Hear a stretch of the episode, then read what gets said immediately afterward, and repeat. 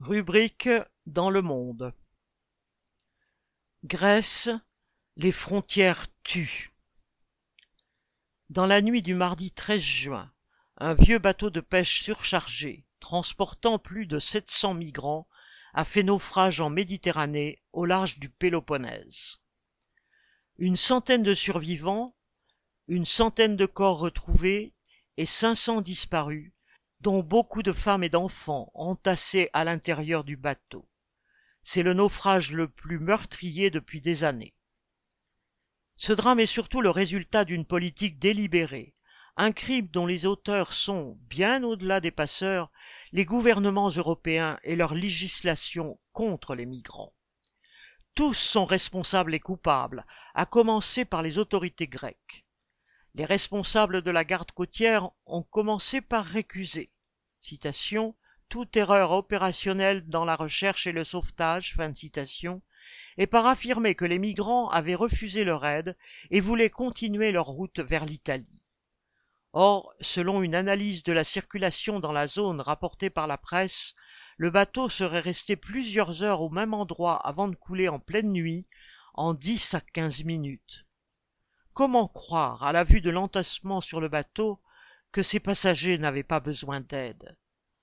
On ne saura peut-être pas ce qui s'est passé exactement, mais le gouvernement grec a soutenu officiellement cette version, se contentant de déplorer l'événement et d'annoncer trois jours de deuil national, suprême hypocrisie de sa part, sans doute pour calmer l'émotion dans la population et les critiques en pleine campagne pour le second tour des élections législatives.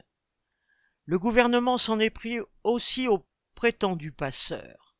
Neuf rescapés ont été arrêtés et devaient être présentés au tribunal le 19 juin. Coupables ou non? Et de quoi exactement? Cela aussi va occuper les médias et une partie de l'opinion. Le chef du gouvernement grec, Mitsotakis, ne fait qu'appliquer avec un zèle appuyé, comme Mélanie en Italie et bien d'autres politiciens proches de l'extrême droite, les mesures prises par l'Union européenne et les accords conclus par les uns et les autres. Pour les dirigeants des pays riches de l'Europe, il s'agit de se protéger de l'afflux des pauvres.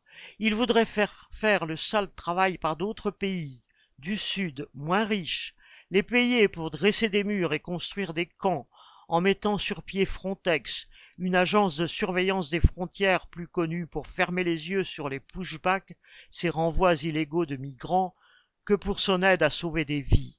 Tout cela, c'est leur œuvre criminelle. Il reste le désespoir des rares survivants, des parents des victimes, au pays ou installés en Europe, car beaucoup de victimes allaient rejoindre un proche installé en Angleterre, aux Pays-Bas, en Allemagne. Il reste des milliers de morts. Depuis 2014, près de 34 000 personnes ont disparu en Méditerranée, selon l'Office international pour les migrations. Il reste surtout la colère de tous ceux qui, en Grèce et ailleurs, pensent qu'un monde de libre circulation pour tous, quelle que soit son origine, serait le seul vivable. Un monde débarrassé des frontières et du système qui les a créés et qui les maintient.